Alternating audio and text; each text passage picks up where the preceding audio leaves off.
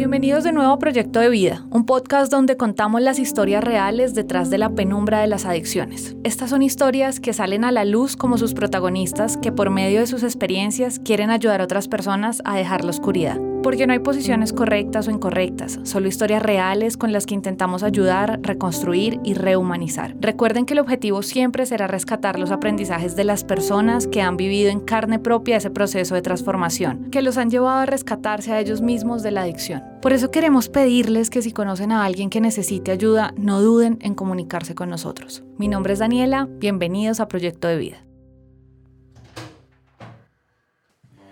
Ok, nos enfocamos en el consumo o nos enfocamos en mi vida. En este episodio tenemos con nosotros a Juan Diego. Su historia es como la del hombre, las dos caras, y desde ya queremos decirles que sí, esta historia hasta el último detalle es real, aunque parezca sacada de una película. Eh, yo probé el alcohol cuando tenía más o menos ocho años, me acuerdo. Eh, tuve mi primera borrachera en Estados Unidos, vivía en Estados Unidos, mis papás habían ido eh, en la noche eh, y yo me había quedado en mi casa y les dije a ellos, yo me quedo, yo soy mi propia niñera y me pagan ustedes a mí. Ya, ya empieza la malicia desde esa edad y cuando ellos se van yo cojo en, la, en, el bar de ellos y saco una botella de aguardiente. Me tomo la botella de aguardiente, me metí una borrachera a los nueve años que tuve, tenía que poner el pie. En ese tiempo uno ponía el pie para anclarse en el piso. Esa fue la primera experiencia que tuve yo con el alcohol me regresé a Colombia porque mi mamá quedó presa. Mi mamá cayó en prisión en Estados Unidos por lavado de activos. Y eso, en realidad yo me vine de vacaciones y cuando veo que no me puedo regresar y mi papá como el secreteo por todos lados, eh, eh, en realidad yo no sabía qué era lo que pasaba. Entonces pasaba, ya iba a entrar al colegio y me estaban matriculando en el colegio y, y, yo no sabía qué pasaba hasta que un día en la casa de un amigo, el papá es el que me dice, y a tu mamá le negaron la fianza. O sea, esa vaina me, me cayó así como, como un balde de agua a los 12 años. Me acuerdo que esa noche fue la noche que probé la marihuana. Esa noche la probé, me acuerdo que me puse con unas amigas y con unos amigos eh, en una esquina y prendimos un tabaco. Prendí el tabaco, me lo fumé y de verdad que yo no recuerdo en realidad si me quitó o no la sensación, pero me puse a pensar en otras cosas. Ya, tal vez no me puse a pensar en cosas bonitas, pero pensé en otra cosa. Eso sí me acuerdo que se me olvidó. Pero en realidad yo seguí tomando, yo seguía tomando y tomando y tomando, eh, pero no me, nunca me sentí alcohólico, aunque yo llegaba a la casa a vomitar. Me acuerdo que yo llegaba y me metía en el baño y era vomite, que vomite, que vomite. Así pasó como hasta los 15 años, más o menos, 16 años. Desde muy temprano, Juan Diego descubre un escape en la marihuana. Él sentía que era la única manera de sopesar la ausencia de sus padres, porque su madre acababa de quedar presa y su padre le brindaba una libertad y comodidades que se limitaban a cantidades enormes de dinero, a carros y opulencias. Pero cuando no estaba tratando de escapar con la marihuana, simplemente prefería vivir las ventajas de su libertad. Y eso de verdad que, que me atrajo, pero en realidad mi vida era el alcohol. Y sobre todo en esa época, yo tengo 39 años, eso era como los 90 por ahí. Yo desde muy pequeño iba a discotecas, me acuerdo, a los 14 años ya yo estaba en discotecas. Y todos los fines de semana, viernes y sábado, era tomando en discotecas botellas de aguardiente antoqueño. Tome que tome y baila que baila y con peladitas y, y tenía carro. Mi papá siempre fue muy liberal. Él me dejaba que yo hiciera lo que quisiera, esperando que todo al final resultara bien. A los 16 años yo tengo una serie de eventos desafortunados, básicamente. ¿Qué pasa? Yo tenía una, una noviecita que quería mucho y la noviecita queda embarazada y, la, y era hija de un traqueto, ya, y un traqueto bien duro. ¿Qué pasa? Que la pelá, bueno, tiene que abortar porque no queda otra, tenemos 16 años. Bueno, la pelá primero le hace un aborto en Barranquilla y eso me marcó a mí mucho. Fue, mira, el sentimiento era como, como si yo tuviera como 10.000 campanas en la cabeza todo el tiempo sonándome y como si me pasaran shock eléctricos por el cuerpo. Era una cosa bien horrible de verdad, el sentimiento ese. Bueno, como al que no le gusta la sopa le dan dos platos, a los dos meses queda embarazada otra vez. Y otra vez le doy unas pastillas para que aborte. Eh, en eso ella se va a Cartagena con los papás de fin de semana y me llama una noche me dice, me estoy muriendo, estoy sangrando y no paro de sangrar, vente como sea. Y, yo le digo, ¿cómo me voy? Me dice, mando a mi chofer para que vaya y te busque el chofer fue y me buscó a Barranquilla y me trajo asustado diciendo, está pelada. Los papás salieron a rumbear y ya están en el apartamento sangrando. Llego yo al apartamento y están las sábanas llenas de sangre. Ya, La cojo, la cargo. Esa era una fiesta, me acuerdo, 11 de noviembre o algo así en Cartagena. Y me la llevo al hospital militar. En el hospital militar llega con la hemoglobina súper bajita que el médico me dice, yo no sé si esta pela se salva o se, muere. Ya, hay que hacerle un degrado de inmediato. Y el médico rabioso conmigo, era como, como, como echándome la culpa a mí, ya, como si, como si la culpa fuera mía. Cuando acaba el, el aborto y todo, el tipo saca una bolsa con todos los restos del bebé y me la pone como, mira, esto fue lo que hiciste. Y me lo pone en la cara. Esa vaina a mí me traumatizó de verdad. O sea, eso más todo el peso que cargaba yo, más el peso de que no tenía mi mamá, más el peso que yo tenía una relación muy difícil con mi madrastra, la esposa de mi papá, eh, me, me marcó bastante. Y cómo no, a Juan Diego muy temprano se le juntaron escenarios muy difíciles y en realidad él seguía siendo un niño y es apenas normal que empezara a tomar malas decisiones. Pero aún así, desde su corta edad, Juan Diego mostraba un tinte de sensatez e inteligencia que se combinaba con esa sombra oscura que empezaba a perseguirlo. Y de verdad yo caí en una depresión donde me empezaron ideas suicidas. Empezó una, una idea eh, donde yo, en mi cabeza, habían imágenes de yo quitándome la vida. Yo no quería quitarme la vida, yo no tenía intención de quitarme la vida, pero la idea era recurrente y no paraba, y no paraba, y no paraba, y no paraba. Yo no sé por qué yo decido coger la marihuana como medicamento. Ya. Eh, como algún tipo de bálsamo. ¿Y qué era lo que pasaba? La, la marihuana me lo ponía peor. O sea, me ponía, más... me ponía todavía más psicótico, me daban todavía muchas más ganas de suicidarme, pero yo seguía fumando marihuana. Yo decía, algo tiene que pasar. Como a las tres semanas de estar con todas esas ideas suicidas, encerrado en mi cuarto, empieza a cambiar la vida. Básicamente yo siento como que despierto de eso eh, y parece que hubiera despertado una persona nueva, de verdad. Yo Nunca había estudiado, no me gustaba el estudio, aunque era inteligente, pasaba todas mis materias, aunque ya al final del comportamiento por toda la tomadera y esa me estaba yendo mal, pero pequeños nunca fui un niño de problemas, siempre me fue bien en el colegio, siempre tuve problemas de disciplina, nada de eso. Y me empieza, me empiezo yo a creer como filósofo. Ya, y empiezo a estudiar y empiezo a estudiar, eso fue el último año. Entonces, yo lo único que hacía yo para poder escapar, ese sí fue mi escape, el estudio, ya, y la marihuana, esas dos cosas hacían una combinación perfecta donde yo me creía, mejor dicho, Einstein un día, el otro día me creía Nietzsche, eh, eh, mejor dicho, yo me creía de todo. Yo me metía en esas películas y me imaginaba las moléculas en mi cabeza de biología, cuando estudiaba biología. Bueno, resulta que cuando viene el ICFE yo saco la segunda nota más alta y me gané y saqué A, eh, o sea, excelente en todas las materias. En la graduación era chistoso porque yo era la oveja negra del colegio. Yo era el que me dormía en la clase, el que le paraba agarrando las nalgas a todas las peladas. Y en la graduación, a mí es el que más trofeos me dan. O sea, me llenan de trofeos. Y yo estoy con todos esos trofeos con la cara mía de felicidad, súper trabadísimo, pero con los ojos blancos. ¿Tú me entiendes? Yo estoy así como que todo feliz ya, con todos mis trofeos, el mejor, el segundo puntaje del ICFE. Mejor dicho, yo, perfecto, se me arregló la vida. Se me arregló la vida. A mí la marihuana me arregló la vida. Mi papá nunca se metió en eso porque él vio todo lo que yo estaba sufriendo y dice, déjalo que fume su marihuana, al fin y al cabo. Eh, y empiezo a estudiar medicina yo era tan bueno en medicina que llamaban a la casa a los profesores a felicitar a mi papá, a decirle qué buen estudiante tienes tú. Y el buen estudiante en todos los huecos se iba al carro a fumar marihuana. Y fuma que fuma marihuana y fuma que fuma marihuana. Eh, después, en ese entonces, estaban poniendo la ley de las IPS y las EPS, estaba en formación esa cosa, y, cogió como los médicos, como que no, que ahora no van a dar plata a los médicos, y para mí se vete a Estados Unidos. En realidad, vete a Estados Unidos y estudia allá. Mi mamá es americana, me da los papeles míos americanos, vuelvo americano y me voy a estudiar a Estados Unidos.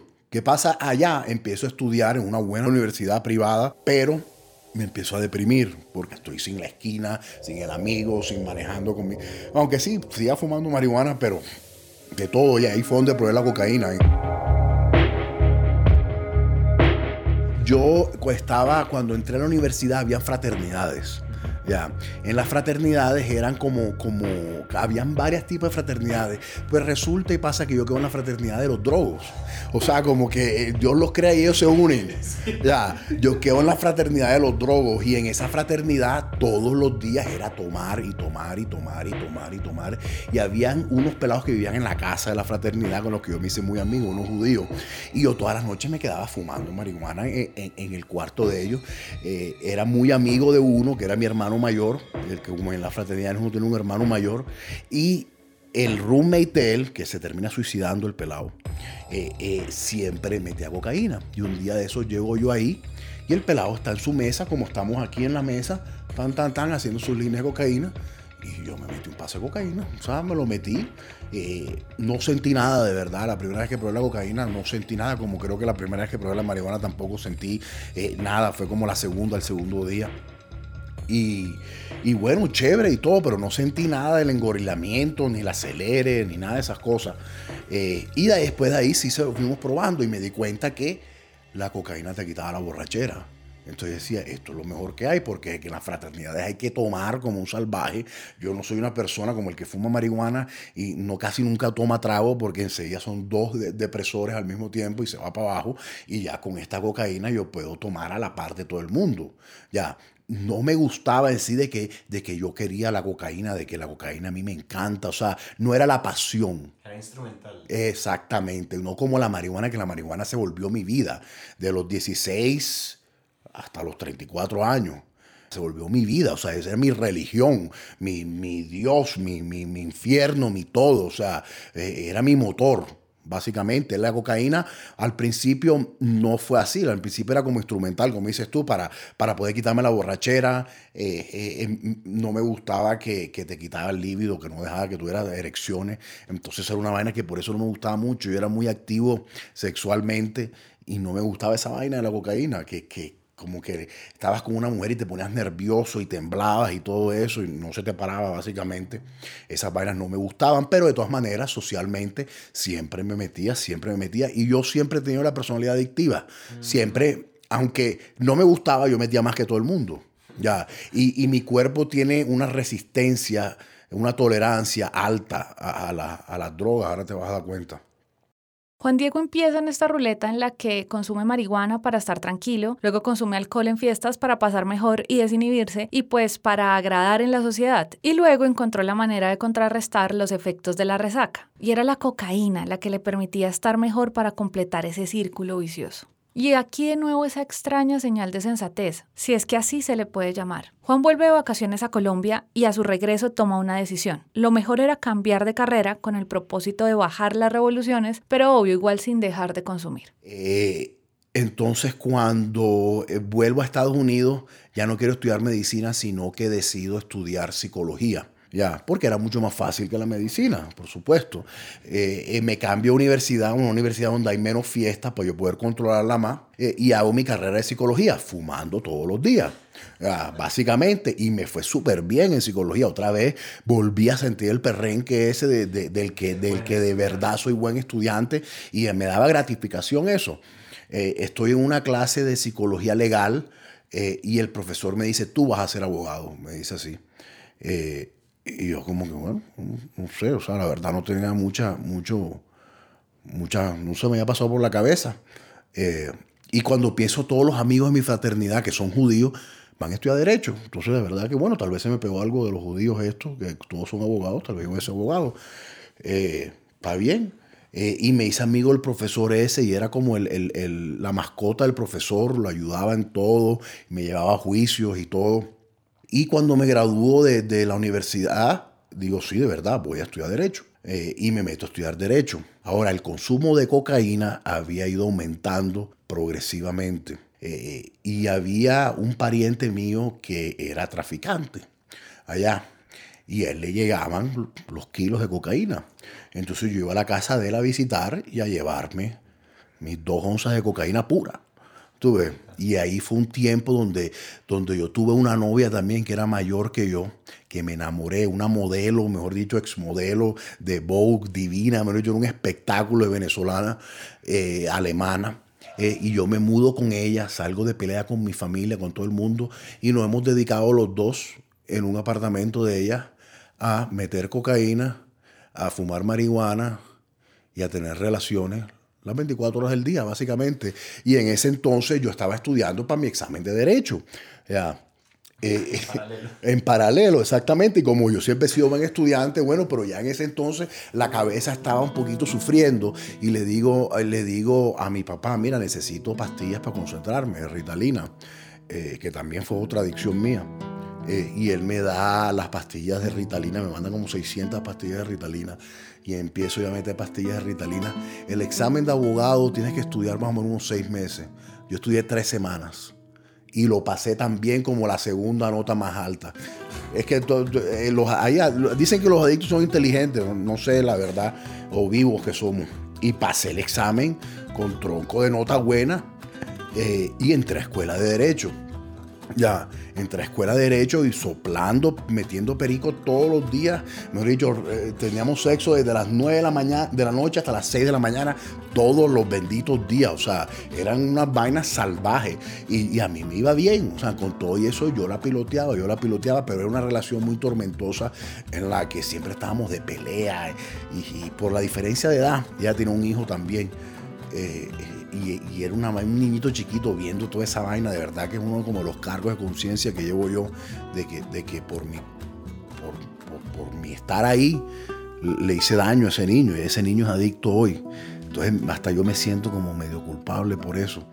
La mente de Juan Diego en realidad funciona de una manera extraña. Él en realidad no quiere hacerle daño a nadie. Su pecado es ser brillante, exigente, ambicioso, siempre yendo por más. Por eso, la decisión que venía a continuación era alejarse de esa mujer y pues obvio también de su hijo. Lo curioso acá es que él es inconsciente de su propia vida, es decir, pareciera que creyera que él mismo nos estuviera haciendo daño porque estando solo podía tener el control y es que a la larga empezaba a entender cómo mediar su mundo de éxito académico con la adicción que lo corrompía.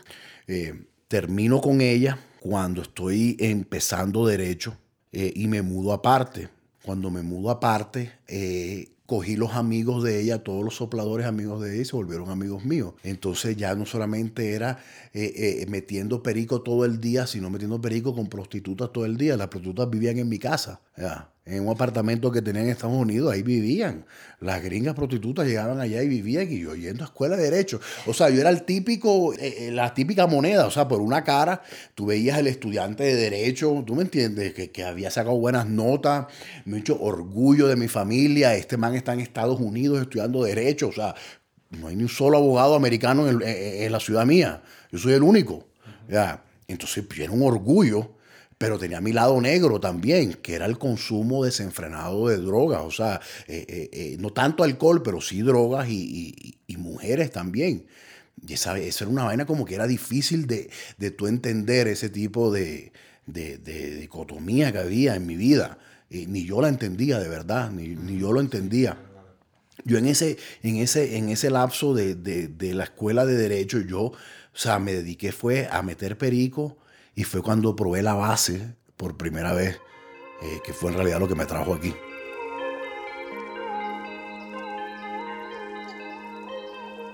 La base es la, la, cocaína eh, transformada para poder ser fumada. O que la cocaína la metes por la nariz. Pues la metes por la nariz porque es un hidrocloruro, una sal. Ya, para tú poder fumarla tienes que ponerle un proceso donde la vuelve eh, una base eh, y eso hace que se queme a una temperatura mucho más baja y no se destruya la molécula. Entonces, ¿qué pasa? Eh, te la fumas y el pulmón tiene mucha más área de superficie que, la, que las fosas nasales. Entonces, ¿qué pasa? Que el efecto es diferente. O sea, como, si fuera otra droga, básicamente. Es 10.000 veces más adictiva. ¿ya? Y poca gente es la que sale de eso. O sea, yo creo que de cada 100 uno sale de eso. La demás gente se, se muere en eso. No hay forma de que soltar esa adicción. Eh, yo la probé en ese entonces, me jodió los pulmones, me dio asma porque no la, no la hacía bien, eso un proceso, eh, y me jodió los pulmones y pude dejarla porque me fui a vivir a Colombia. Me fui a Colombia un rato, eh, no mucho tiempo, pero sí me fui un rato como un verano. Y en ese verano que estuve en Colombia me puse a hacer ejercicio. Bueno, yo como todo adicto que va de un lado, de un extremo al otro, me fui al gimnasio, me puse a hacer muchas pesas y haciendo pesas y haciendo ejercicio se me quitó. se me quitó el asma ese y dije, más nunca vuelvo a probar eso, déjame con mi perico, déjame con mi marihuana, déjame con mis pastillas, ya en ese entonces metía pastillas para poder nivelar eh, el, el, high de la cocaína, tenía que meter pastillas como Xanax, eh, clonopin, eh, clonazepam, lorazepam, alprazolam, todas esas pastillas que son benzodiazepinas, lo que hacen es nivelártela, como que es la única forma de dormir básicamente. Las tomaba para dormir y después me di cuenta que si las tomaba consumiendo podía consumir mucho más, sin que me diera paranoia ni que me diera eh, ese, ese susto que te daba. Entonces combinaba esas dos pastillas. Tanto me acuerdo que yo las machacaba las pastillas y las combinaba con la cocaína y hacía como, como yo creo que ese fue el primer tusi que existió. Lo inventé yo. El tusi es un poco de vainas combinadas, uno sube y otro que baja. Yo inventé un tusi en los, en los, en los 2000, por ahí, 2002, por ahí, 2001. Inventé el tusi yo sin querer queriendo. Y como dice Juan Diego, la adicción te lleva de un lado a otro. Son ires y venires de estados de ánimo, de respuestas y preguntas. Pero el tema es que cada vez es un intento diferente. Es como lanzar una moneda y esperar la respuesta en una de sus caras. Y cuando a Juan Diego le cae la moneda por la cara oscura, probar algo diferente solo significa una adicción diferente. Juan Diego continúa la carrera de abogado, sin pensar nunca en dejar la marihuana, las pepas ni la cocaína. Ya eran la rutina que lo hacía aguantar el nivel de la carrera bueno, eh, estudio Derecho, la carrera de Derecho era mucho más demandante. Entonces ahí no era el estudiante estrella. Ahí solamente pasaba las materias, pero pasar materia en Derecho en Estados Unidos es tronco de logro, porque, porque el primer año se quedan el, eh, se quedan el 30%, lo sacan. No me sacaron el primer año, eh, no me sacaron el segundo y el tercero. O sea, yo me terminé mi carrera eh, hice el examen ese que te dije, que conté que lo pasé, todo perfecto. Cuando empiezo eh, a trabajar, empiezo a trabajar, empiezo desde abajo. Empiezo un trabajo que me pagaban casi lo mismo que le pagaban a la secretaria.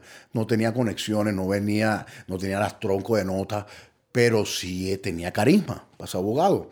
Tenía el carisma, lo tenía. y empecé desde abajo trabajando en una firma de litigio con una abogada que tenía una oficina y yo era el abogado asistente de ella. Trabajé en esa oficina como seis meses.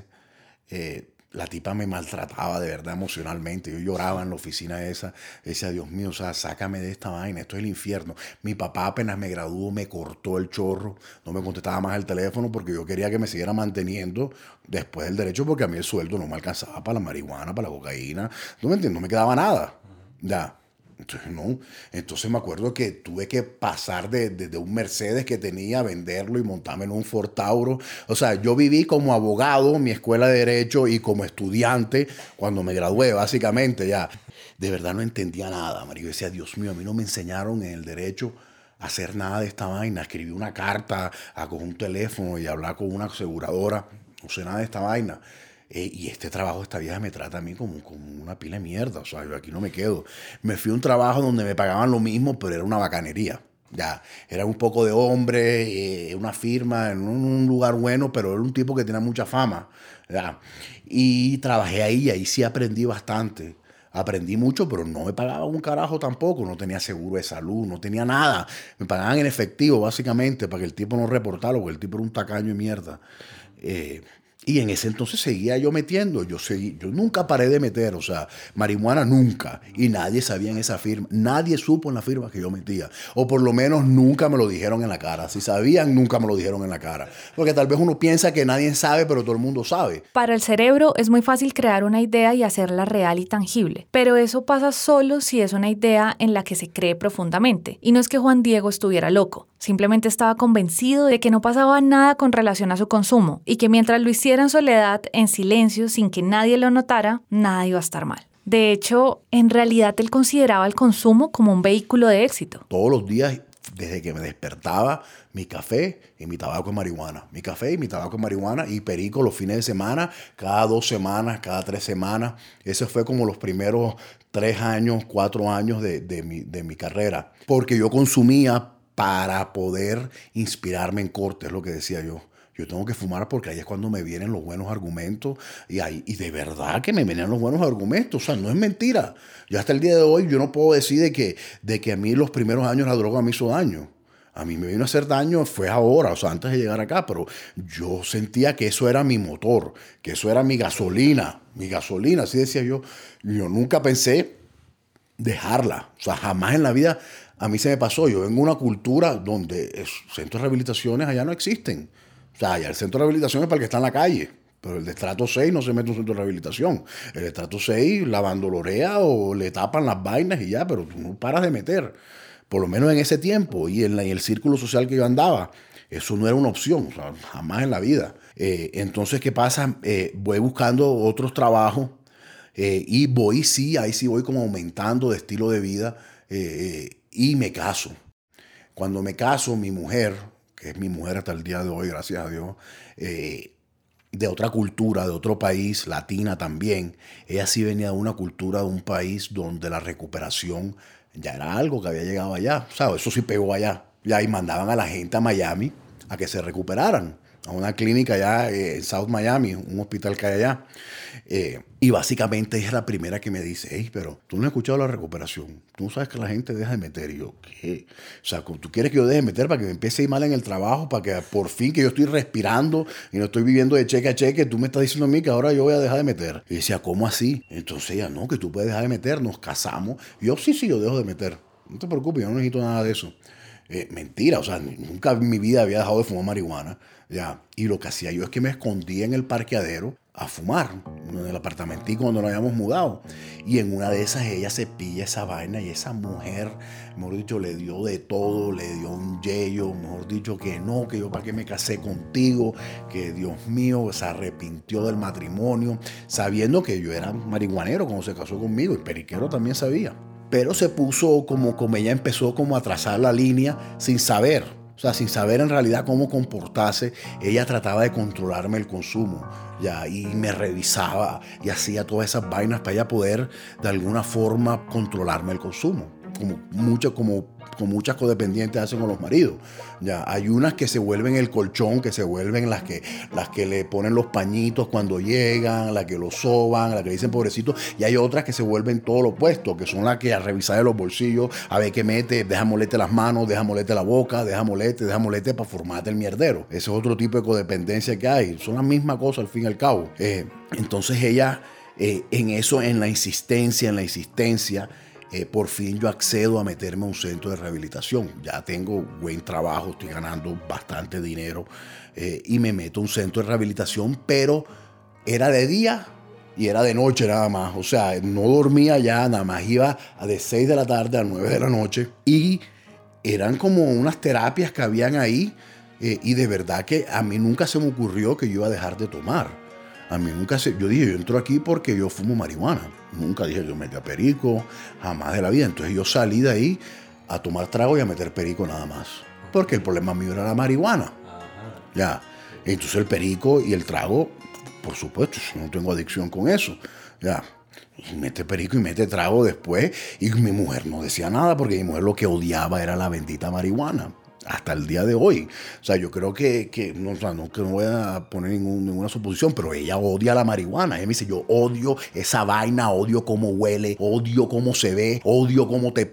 Me he dicho, hasta así me vuelva el, el, el, corderito, yo lo odio, porque lo odio. ¿Por qué? Porque lo odio. Porque ella viene de la cultura esa de, de, de, de la mamá de Elvis Presley, que Elvis Presley le montó la guerra a la marihuana entonces ella viene de esa cultura donde la marihuana es vista como lo peor de lo peor, lo más bajo de lo más bajo. Yo creo que prefieren la heroína que la marihuana. Y yo creo que me lo ha dicho. Prefiero, o sea, entre todo esa droga la odio. Entonces yo, perfecto, yo tomaba, ya, y metía perico y metía pastillas. Eso ni, ni, huele, ni se ve, y el trago es social. Y yo no entendía en realidad lo que era recuperación, porque fueron 30 días que hice, 3 horas al día. Son para una vida de consumo que llevaba yo de 15 años, eso no es nada, absolutamente, pero yo qué carajo voy a saber, o sea, pues primero no existía la recuperación, ahora que existe, pues yo no voy a, sacrificar mi, mi carrera, porque yo decía, yo dejar, yo dejar, mejor dicho, la droga es dejar mi carrera. Dejé la marihuana por ella, porque quedó embarazada cuando, cuando entramos ahí, eso era parte del, de lo que me empujó a mí. A mí no me empujó a la primera vez porque yo perdí un empleo, porque, porque me quedé sin plata, fuera por ella porque en realidad ella me lo exigía. Ya, no me decía te dejo, sino que me lo exigía. Como, como, se me paraba en la línea, como, como, una, como, una, como una teniente, como una nazi, le digo yo. Juan Diego entonces deja en reposo el consumo de marihuana. Era una nueva etapa en la que constituía su familia y tenía que ser más prudente con su consumo. Si bien nunca demostró que fuera un adicto en sociedad, esta vez el reto estaba en que tenía en su casa a su mujer, que como Juan Diego explica, lo cuidaba de una manera muy codependiente. Y para entender mejor este concepto, ser codependiente es algo así como ser el aliado inconsciente de la enfermedad de un familiar o un cercano. Claro, ella le exigía a Juan Diego que no consumiera marihuana, pero seguía siendo permisiva y no manifestaba esa misma inconformidad con el resto de sustancias. Ya entonces yo ahí tenía una firma independiente, me he independizado y yo empecé a ganar mucho dinero y empecé a coger mucho prestigio. Eh, la firma mía llegó a ser una de las cinco firmas más grandes de, de la Florida de lo que del área que hacía yo tenía 40, 50 empleados en un momento. Eh, y yo era el único dueño, yo era el que manejaba toda esa vaina. Yo era un, de hecho, era una máquina de hacer plata, fue lo que me volví yo. Trabaja día y trabaja noche. Y en eso empecé otra vez a meter perico porque necesitaba bastante perico para mantenerme despierto. Pero no fumaba marihuana. Yo no fumaba marihuana. Pero metía perico y metía perico y metía perico y metía perico. Y una vez un amigo, de los amigos que conocí con la primera exnovia mía, me da a probar o yo hago que me dé a probar, porque no me quería dar a probar, porque el miedo que sentía este tipo con la personalidad que tiene, eh, crystal meth, que es eh, cristal de metanfetamina. ¿ya? Y cuando yo probé esa vaina, yo dije, no joda, o sea, si antes yo hacía plata, ahora agárrate. Ahora sí. Ahora sí, porque ahora yo no paro. O sea, si antes yo tenía que parar porque me voy a la nariz, esta vaina fumada, que me hace 10 veces concentrarme mucho más que, el perico porque no me da la tembladera. Ahora sí voy a hacer plata. Y dicho y hecho, me volví una máquina por seis meses. Yo saqué la firma de, de tres empleados, la volví como de 25 empleados en seis meses, trabajando día y noche, mejor dicho, y peleando en la corte como como un animal. Pero por dentro me estaba pudriendo con esa vaina. Como a los ocho meses de estar metiéndola, era una experiencia, mira, duraba ocho días despierto sin dormir. ¿ya? Yo estaba en mi casa y yo me ponía a fumar la pipa detrás de mis hijos. O sea, mis hijos volteaban y yo prendía la pipa y fumaba, y fumaba el crystal meth porque eso no olía nada. El, cuento mío era que mientras no oliera, no había problema. Esa era la regla que yo tenía en. No huele, no hay problema. Es firme porque mi mujer no me va a decir nada. Yo siempre vivía en función a lo que ella dijera sobre mi consumo. Era como, como una dinámica que se, creía, que se creía bien rara. Y yo fumaba esa vaina y me ponía a jugar con mis niños, pero, pero en realidad me sentía mal. O sea, en realidad era como, como, esa esta vaina no me va a llevar a un buen lugar. Y cuando paraba los 8 o 9 días me entraban unas depresiones. Mira, yo me tiraba a llorar uno o dos días. Y decía, morir, yo me quería matar. O sea, nunca traté de matarme, pero, pero el sentimiento en la cabeza que te querías morir, no, de que tu vida no servía para nada. Era, era horrible las depresiones que me daban. Y la, agua, la boca se me hacía agua de las ganas de tener la pipa en la boca. Que al final, yo del desespero, terminé metiendo en las oficinas hay unos, unas latas de spray que son para limpiar los computadores. Yo terminé metiendo el spray ese para poder calmarme, porque eso es como, como, como, como un laughing gas, como un gas ese que te ponen el dentista, más o menos. Y empecé metiendo esa vaina. Yo me quedé, yo tenía el carro mío lleno de puras latas de, de, de, vaina de esa, manejando, metiendo eso. Estaba yo vuelto mierda, o sea, con una depresión y el hijo de puta había una pelada en el trabajo, una, una paralegal, y ya yo desesperado, yo digo, marica, yo necesito la marihuana. Yo necesito la marihuana, porque es que la vida me la ha vuelto ocho cuartos metiendo pastillas, metiendo perico, metiendo metanfetamina y ahora metiendo el hijo puta líquido este, el gas ese. O sea, yo estaba mejor cuando fumaba marihuana, lo que dije yo. Ya, y le digo a la pelada y consígueme marihuana. La tipa, no, que tú, tú, tú, acuérdate que tú estuviste en la vaina esa, consigue marihuana. Todo eso todo el mundo pensaba que yo lo que era una máquina trabajadora. Y me consigue marihuana. Cuando me consigue marihuana se me quita todo. La marihuana y yo tenemos una vaina que cuando yo estoy jodido, yo me fumo marihuana y a mí se me quita todo. Se me quita todo. Se me quitó todo perfecto. Yo, hijo de puta, gracias a Dios, me quité todo ese poco mierda encima. Me quité la depresión, ya estaba feliz, me reía en el trabajo. Bueno, la fiesta me duró dos semanas hasta que mi mujer se dio cuenta. Mi mujer se dio cuenta por el olor, llegó con la barrigota así, ya del, tercer hijo de nosotros. Que no podía ni respirar. O sea, que las mujeres están así y yo decía, y esta mujer ahora, mejor dicho, le va a tener un aborto aquí porque supe que yo volví a fumar marihuana. O sea, en todo eso ya nunca supo que yo metí nada de eso, nada más que fumé marihuana. No supo el desmadre que hice con mi vida, nada más que fumé marihuana. Te tienes que meter, te tienes que meter, te tienes que meter. Y me mete otra vez en un centro, pero como yo buen abogado, llego allá al, al hospital y manipulo y digo, no, Ahí no me puedo internar porque yo tengo esta firma, yo soy el único, aquí no hay socio, son 40 empleados, la gente no se puede quedar sin jefe, a mí me tienen que dar ambulatorio. Yo vengo acá, hago el ambulatorio de día, lo hago completo, me voy a las 5 de la tarde, a las 5 de la tarde me voy a trabajar en mi oficina. Dicho y hecho, me dieron el ambulatorio, cosa que nunca se lo han dado a nadie. La primera vez te lo dan, la segunda vez tienes que meterte a internate. Me lo dan hago mi ambulatorio, entiendo que la vaina, ya entiendo lo que es la personalidad adictiva, entiendo que el problema es mi cabeza. Ya. Entiendo que el problema es mi cabeza. Exactamente, hubo algo. Por eso, mira, hay mucha gente que, que le tiene miedo a la recaída. Yo digo que la recaída es parte de la recuperación. Porque cada vez que yo recaí, yo tuve como, como un breakthrough, como, como un ajá. Ya. Y, y el ajá de la segunda vez fue de que de que el problema está en mi cabeza y yo tengo un, pensamiento obsesivo y me obsesiono con las cosas por fin, o sea, aunque era obvio, todo lo que tú has escuchado, pero para el adicto no es tan obvio, ya. Y yo me doy cuenta de que en realidad yo me engancho con todo, ya. Yo me engancho con todo, eh, pero yo me engancho con el alcohol, yo no puedo tomar, yo sé todas esas cosas, eh, eh, porque me engancho, ya. Pero yo la piloteo, esa fue la reserva que a mí me quedó. Ya, sí, yo puedo que sea un adicto, pero es un adicto funcional. Para el adicto no es tan obvio. Esa frase es muy poderosa, porque en realidad desde afuera esta historia puede sonar increíble e injustificable, Casi que parece obvio que todas las decisiones que Juan Diego toma alrededor del consumo son malas. Y sí lo son, pero son decisiones ignorantes. Juan Diego actúa desde su desconocimiento y desde su inconsciencia. Y no es que busquemos justificarlo, porque cada que nos sentamos a tener estas conversaciones sabemos de lo difícil que es manifestar un mensaje de peligro frente al consumo cuando las historias son tan excitantes. Pero es que ahí está el peligro en esencia, que las drogas en un principio son estimulantes, son excitantes, pero una vez empieza, con cualquiera que sea su composición, es como activar la cuenta regresiva de una bomba. Y créanme, la detonación es inminente. Y pasó el tiempo duro, ya empezó, ahí empezaron a contar los días limpios. La primera vez, el primer internado, tuve unos seis meses de limpieza.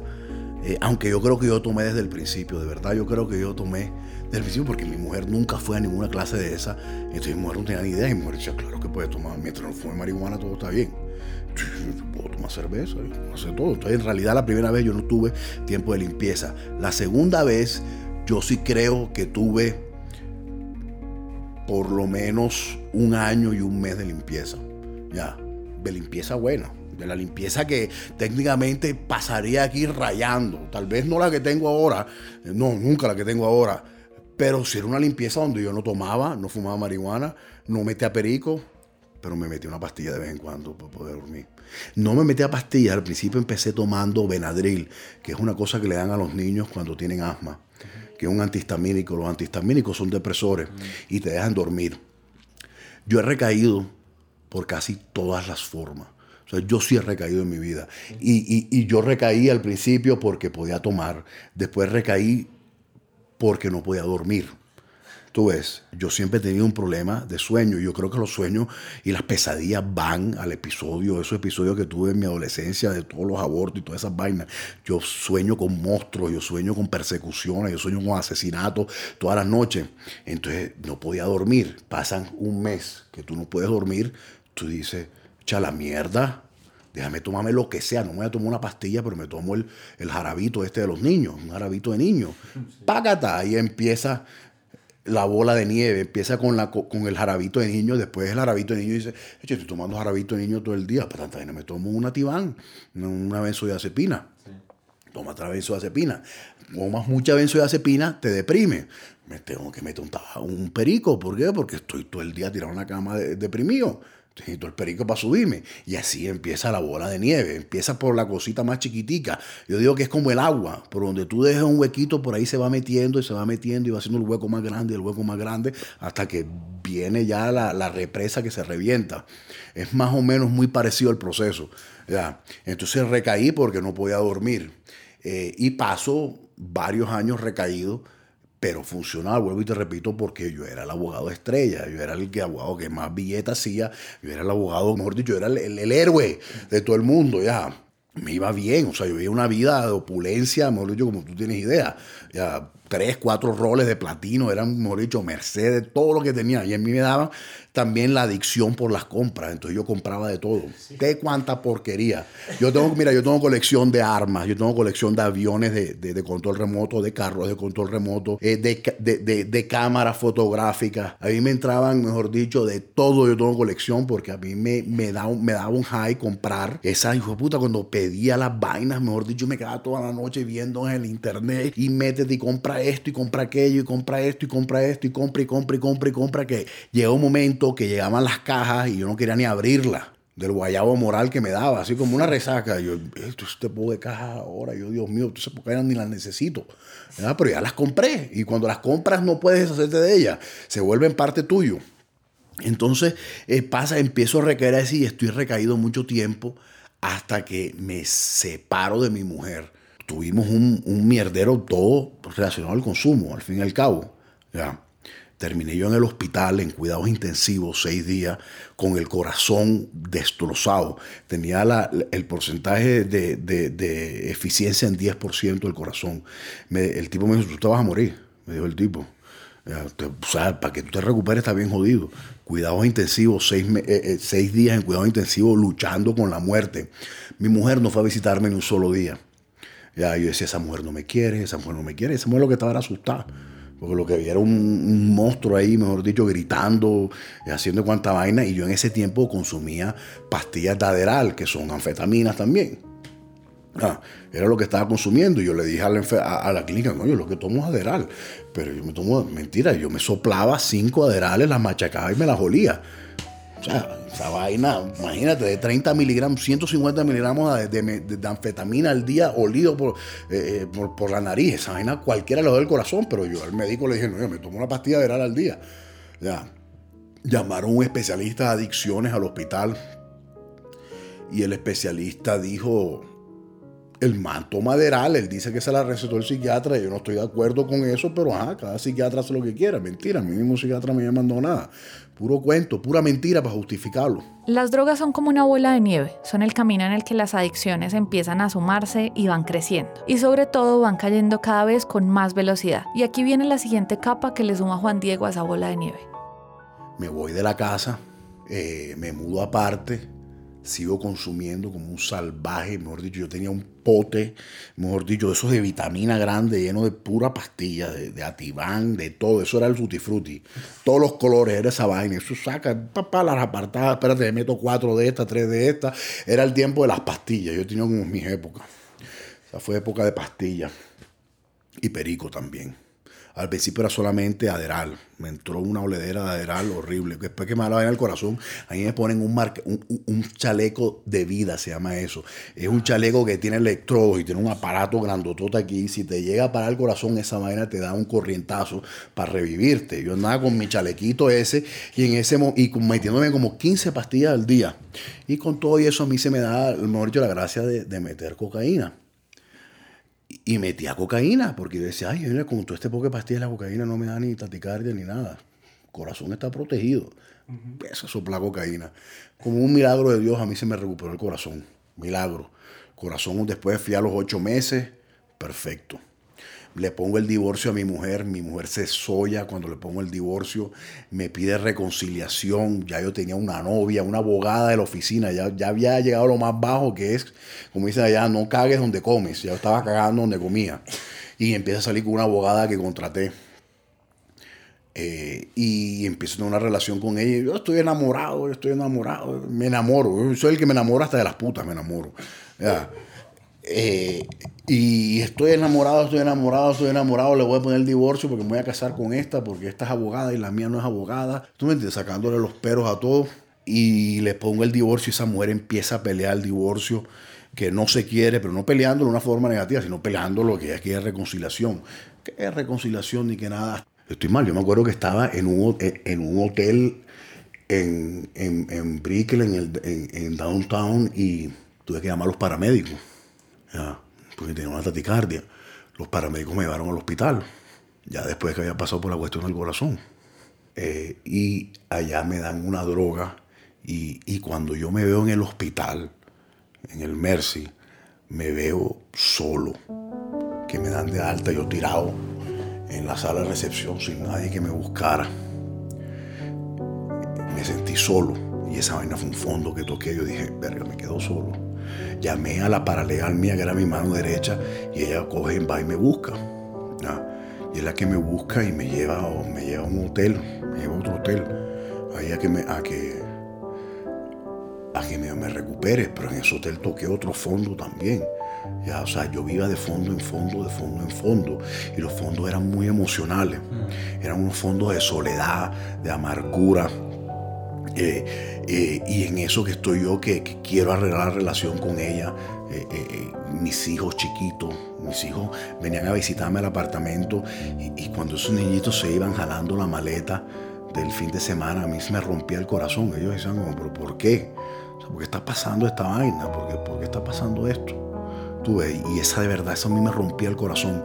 Ver mis tres chiquiticos, eran dos, tres y cinco años, manica jalando una maletica los fines de semana. Era, muy, muy, muy doloroso esa vaina. Yo no lo soportaba. Yo no lo soportaba porque yo siempre fui el papá, el, papá de, que, de super papá. Yo me sentaba a jugar con ellos. Yo, entre toda mi lo que era, yo era buen padre, yo era buen esposo, me creía yo. Ya, yo no era que andaba, eh, cuando estaba yo bien o estaba yo en mi casa, yo no salía a rumbear ni dejaba a mi mujer tirada. O sea, o contaba con los dedos en la mano que sabía un corone de un caso grande, una vaina así, vamos todos y festejábamos. Pero el resto era una persona que pasaba todos los días de su casa, en su, eh, eh, de la semana en su casa, los fines de semana en su casa, haciendo barbecue. Como te digo, la doble personalidad esa todo el tiempo se marcó. Ya, y a mí esa vaina, mira, a mí me comía adentro dejar a mis hijos pequeños. Eh, hasta que estoy yo con mi papá y mi papá eh, hablando por teléfono, mi papá en Colombia, y, mi papá me dice una cosa, mira, si, mi hijo, si tú tienes alguna duda, resuélvala a favor de tu familia. Mm. Y eso era él diciendo, queriéndome decir, vuelve con tu familia. Eh, porque por supuesto tú vas a tener dudas. si él no va a tener dudas, tumbo el divorcio y me meto a la religión. Desde el principio en este podcast declaramos que no creemos en posiciones correctas ni incorrectas, solo en las historias reales, en los miedos y en los anhelos de los protagonistas que abren sus vidas para dar ejemplo de rehumanización. Y es que este es todo un proceso, lleno de aprendizajes, de caídas y de nuevos intentos para encontrar mejores respuestas. Eh, ella es muy, ella es muy cristiana, muy creyente, y, y yo me apegué a eso. Yo me pegué eso por un tiempo y esa vaina a mí me sanó, me sanó bastante, bastante. Mira, cambiamos de casa, cambiamos de todo, compré una casa nueva, una casa hermosa que todavía la tengo en Estados Unidos. Mejor dicho, nos mudamos ahí, lo pasamos, mejor dicho, empezamos una vida nueva, vamos a empezar de nuevo. Eh, me metí bastante a la religión eh, y eso me curó bastante, me ayudó bastante y empezó y me metí a otro proceso y, y vuelvo y lo vuelvo a hacer de, de externo. Ya, pero esta vez hice siete meses de proceso externo.